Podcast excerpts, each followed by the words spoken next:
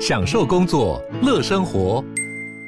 就算不在办公室，也能从容应对线上会议。HP Dragonfly 透过专业的 HP Presence 设计，内建降噪及会议快速键，搭配清晰的 Bang & Olufsen 音效，增强音讯及视讯功能。HP Dragonfly 顶级商务笔电，采用 Windows 11专业版，让您在会议中享有最佳的视觉和听觉品质。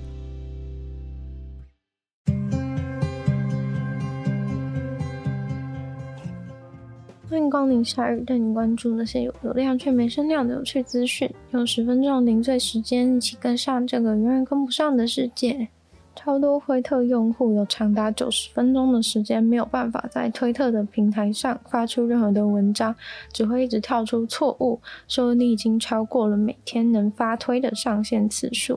无论是网页上还是手机的 App 上，只要你想要送出一则推文，它就会跳出错误的通知，告诉你你的推文没有办法被送出。我们很抱歉没有办法送出你的推文，你是否想要重新送出或是储存这则推文文字草稿？也很多其他的用户表示没有办法送出私讯。后来在美东时间晚上六点，就渐渐恢复了正常。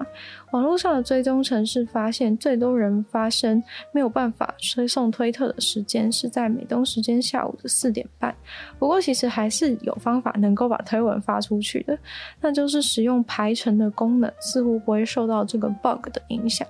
而推特官方没有宣布任何关于这个一天的发文限制是为什么会发生这种错误。推特后续虽然发了公告承认他们服务有问题，但是并没有详细解释情况，只说运行可能会不如大家的预期，目前正在修复当中。根据推特的网页说明，一个账号一天应该可以送出两千四百则推文都是没有问题的。私讯的部分是限制在五百则，除了发推文部分异常以外，在追踪按钮上也出了状况，追踪别人的时候会显示你的追踪人数已经超过限制，不能按下这个按钮。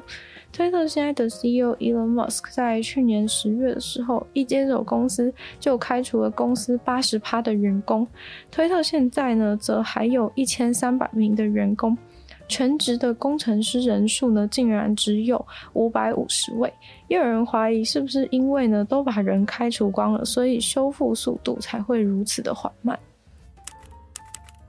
虽然卖假画完全是一种诈骗的行为，但是能够画出跟真画如出一辙的画，实在是一种不可多得的才华。沃夫冈在二零一二年受到德国媒体访问时表示，他已经把五十位已逝的知名画家的画风掌握得炉火纯青了。他给自己高强度的练习临摹，沉浸在这个世界很久以后，他发现自己已经渐渐失去了个人的风格。沃夫冈说，他能够与死去的画家产生某种连结，可以感受到画家情感的流动。也就是说，他在仿画的时候呢，甚至他认为他自己就是那名画家，也就是用那个画家的灵魂在作画。透过这样的做法，他最先开始仿作的是一位十七世纪的画家亨德里克·阿弗坎普。他说，仿佛就像是他的亲兄弟一样，他画的画就像是在持续为那名画家贡献作品集当中的作品。在画那些原画家原本看过的风景，他也觉得天哪，就跟在眼前一样，他已经看过了那幅景象。但不管如何叙述自己，仿佛是被这个知名画家附身，那些被他骗的人可无法接受这种说辞。这场骗局的受害者，从很多私人的收藏家到画廊或是美术馆都有。现在甚至有些地方还能够看到他的仿画正在展出，非常的荒谬。很多专家都因为鉴定过他的仿画而名誉受损，被人家告，要求损害赔偿。拍卖会包含了众所周知的苏士比和是克里斯蒂都拍过他的假画。最丢脸的是，曾经有一次克里斯蒂的拍卖文宣封面还大大的使用这幅仿画当成封面。尽管所有人都气得要死了，沃夫冈本人却觉得怎么了吗？我又没有做错事。他甚至还摆出架子说：“拜托，他愿意拿出去卖的话，都是他自己也认为真心觉得超漂亮，也认为这些画值得被拍卖出去那些真画的价格。”相信买家带回去的时候，其实也都是欣赏的非常开心啦。霍夫刚在自己的个人网站上面还把自己的故事说成是跟罗宾汉劫富济贫一样伟大，但是呢，他其实并没有拿这些钱去帮助穷人，还说自己也不是利用才能就还捞一笔，都只是只有在自己需要钱的时候呢，才会偶尔花衣服拿去卖，好吗？其实，在真相被揭露之前，真的可以说是皆大欢喜，因为这些买卖当中啊，有太多的钱可以赚。不管是这个骗子画家本人、中间人、鉴定的专家、拍卖场，全部人都赚得荷包满满。买到的画家因为画的品质不错，说实话呢，也是很开心的。其实沃夫冈长大会成为这种骗子画家呢，其实也是跟他的成长经历有关系。小时候因为爸爸的工作也是画家。那他爸爸工作其实是在修复教堂的壁画，所以从小他做的练习就是去学习模仿，而非去原创。早在十二岁呢，他就仿了毕卡索的画，画得惟妙惟肖，还按照毕卡索的风格增添了一些毕卡索可能会画的合理元素。小小年纪就已经超越了爸爸的才华。总而言之呢，他是一个蛮厉害的画画小天才。不过不知道他到底是在骗，还是他真的相信自己能够被那些画家附身，产生情感连接。订机票选位置的时候，你会去思考，如果出事的时候哪个位置比较安全吗？很多人不会，大部分人好像都会选比较舒服的位置，考虑的可能是哪个位置的腿空间比较大，或者是方便性，离厕所近不近。常常坐飞机的人呢，通常比较喜欢选择距离门口比较近的位置，这样下飞机的时候呢，可以第一个冲下去，节省在飞机上排队的时间。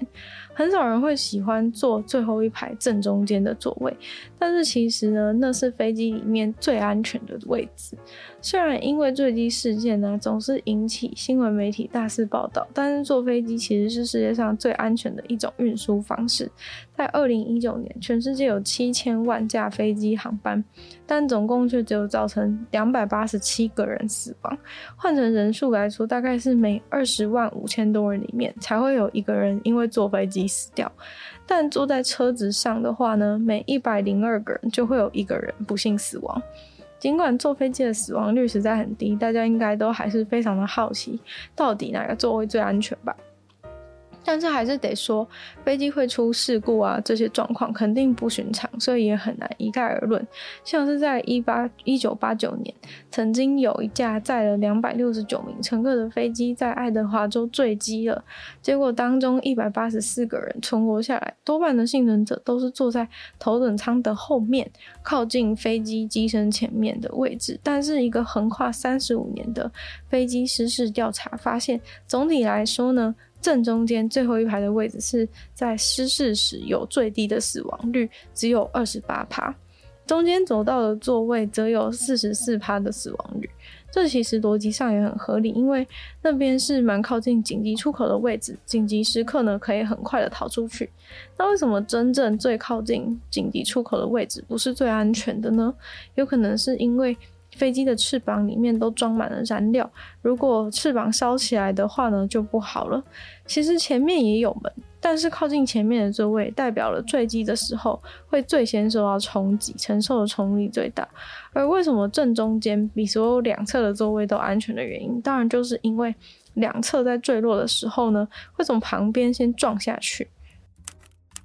一个迷你的加州小老鼠获得了金氏世界纪录最长寿老鼠的名号。这是一只太平洋口袋鼠，名叫帕特。这只老鼠呢，刚刚获得了金氏世界纪录的认证，它成为了世界上在人类照养下活得最久的一只老鼠。它现在已经九岁又两百零九天了，是美国圣地亚哥野生动物协会所宣布的消息。帕特在二零一三年的七月出生于圣地亚哥动物园，当时是有一个保育这种老鼠的复育计划。太平洋口袋鼠体型超级小，大概只有三个小硬币那么重，是北美洲最小的老鼠品种。会叫做口袋鼠，是因为它们常常把食物藏在脸颊里面，鼓起来像口袋一样。原本它们分布的范围很广，但自从一九三二年呢，美国的人为开发基地破坏以后，就数量大减。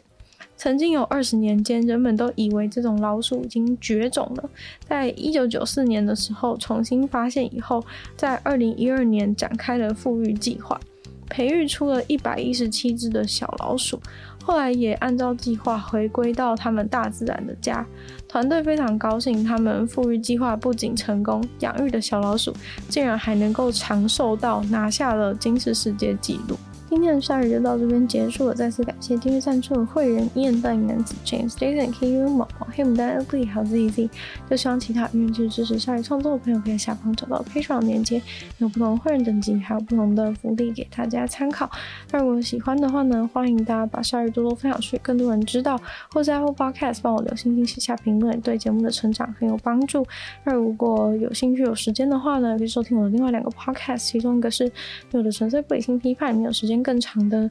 主题性内容，另外一个的话呢是听说动物，当然就跟大家分享动物的知识，就希望大家可以订阅频道，追踪我 IG，然后鲨鱼就会继续在每周四跟大家相见，那么下次见喽，拜拜。